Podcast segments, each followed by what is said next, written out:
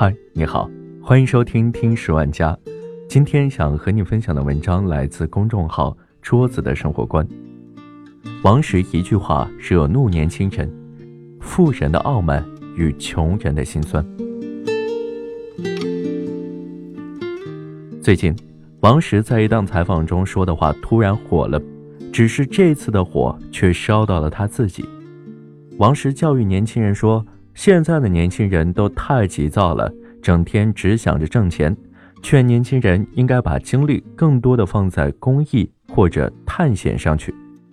他举例说，他朋友的女儿在高考前突然不想上大学，要和父亲去登山，后面又想读书了，考上了杜克大学，而就是这个登山的经历，让他被麦肯锡录取了，所以他得到了上面的那个结论。王石的那个结论看起来逻辑好像是没错的，但是仔细想一想，我们中国的普通家庭又有几个人能够有条件不去考虑挣钱，而是先去探险或者做公益呢？又有几个家庭的孩子能够不去考虑上大学，而是先去登山呢？然而，就是这个言论让王石引发了巨大的争议，网友一片骂声。凤凰网财经发起了一个投票，绝大多数网友都投了反对票。如何评价王石的这个观点？很简单，我们先看看王石自己年轻的时候是怎么做的。王石初中毕业之后，他没有忙着去做公益，也没有先去完成他的爬山爱好，反而是先去部队当兵。等他退伍回来，他也没去爬山做公益，而是先去郑州铁路局修锅炉。单位推荐他上了大学，但他大学毕业之后依旧没有选择爬山做公益，反而又去了广州铁路局做技术员。接着工作不做了，他想到倒卖玉米创业，赚到一笔钱之后，王石成立了万科。这个时候他还是没去爬山做公益。很快，万科完成股份制改造，成功挂牌上市，王石成了身价不菲的富豪，名声也有了，利也有了。王石终于想到了自己年轻的梦想，他开始爬山做公益了。这时候，他站出来劝那些还在温饱线上奋斗的年轻人：“你们不要太着急挣钱，趁着年轻多做点公益，到处爬爬山才算对得起人生。”你看，我的一个朋友就……但是以目前大多数年轻人的情况来看，他们的工资涨幅远远赶不上物价上涨的速度。要是不早点买房，辛辛苦苦奋斗多年，可能最后连一个厕所都买不起。如果这些年轻人再放弃赚钱去爬山，到了那个时候租不起房子，房东可不见得会被他们爬山的精神所打动。王石什么都有了，他当然可以说自己热衷于综艺还是爬山。然而他的这套观点却无法照搬到大多数年轻人的身上。梦想和现实往往隔着一道惊人的鸿沟。看过一部十分扎心的短片《出路》，简而言之，就是跟踪孩子的成长轨迹，然后再看多年以后他们变成了什么样子。她叫马百娟，甘肃一个山区里的小姑娘，家中一贫如洗，全家每年的开销不到五十元。她经常做的事情就是和父亲赶着羊群上山。他的梦想是能够去北京上大学，改变自己贫困的命运，然后找一份月薪一千元的工作，买很多很多的面粉，因为家里的面总是不够吃。他叫袁涵涵，出生于北京，从小就在北京念书。他的父母都是高级知识分子，住的房前有竹子，院后有泳池的别墅。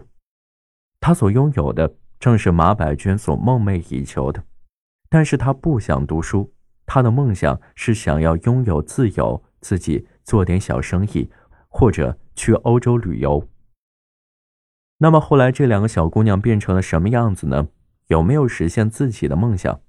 七年以后，纪录片的摄影组再次找到他们，在马百娟家中。她父亲觉得女孩子读书没有什么用，后来让她辍学去县城打工，因为年龄太小，兜兜转转，并没有找到什么好的工作。最后，她只能又回到村里面。再后来，十六岁的她嫁给了村里面的人，早早的结婚生子。梦想走出大山的马百娟，最后还是困在了农村里面。才十八岁的她，嬉笑着和同村的女孩比谁的孕肚更大。曾经十八岁的梦想，也早已烟消云散。那袁涵涵后来变成了什么样呢？由于成绩太差，十七岁的袁涵涵从美院附中退了学，完全拥有自由的她，想做的事情一件接一件。最开始是开了一家奶茶店，钱砸进去以后，不到三个月，店倒闭了。之后，袁涵涵又开了一家酒吧，同样以失败告终。这时，他觉得国内没什么意思，想去欧洲，于是说走就走，在欧洲各国周游了一圈，觉得德国还不错，便停留在那里的一家艺术学院进修。回国后，袁涵涵觉得自己的所学需要施展的空间。便开了一家艺术投资公司，他的各种想法都实现了。即便早早的退学，袁涵涵依旧是妥妥的人生赢家。你不得不承认，富人比穷人拥有更多的试错机会，而穷人一旦走错了，掉入的将会是万劫不复的深渊。马百娟一个小到卑微的梦想，却遥远如同天边的月亮。穷尽毕生力气，也无法实现。而梦想对于袁涵涵来说，仿佛就是轻而易举的事情。这一切背后，都有他父母强大财力的支持。穷人每天睁开眼睛，要考虑的是吃饭、住宿、出行，所以他不得不被迫谋生，没有时间去思考其他的，因为没有时间去提升自己，找到更好的工作。所以他们只能做一些最低廉的工作，被迫谋生，所以陷入了一个恶性循环当中。如果他们像富人一样有条件、有资本，也可以很快脱离这个循环。王石那个朋友的女儿之所以想辍学就辍学，想登山就登山，说到底，是因为他拥有任性的资本。即使不去上学，即使没有工作。他的家庭也能负担得起他的开销，他完全没有后顾之忧。但这种行为放在身边没有背景的普通人身上来说，可能就会被生活狠狠地教育一通。毕竟，谁能保证你登完山回来还能进名校，顺便再遇上个同样爱好登山的领导呢？穷人身份要强行套用富人思维，结果往往不会太好看。手里只有一张筹码的人。是不敢轻易上赌桌的。各个阶级的人都有着他们自己独特的生活方式，而每个方式都有它存在的道理。谈钱并不是庸俗，爱钱并不是拜金。你在考虑选择不同的时候，也请考虑一下彼此的生活环境。条条大路通罗马，可有些人出生在罗马。生在罗马的人，劝那些还在路上的人。别急着来罗马，你先看看路上的风光，可不可笑？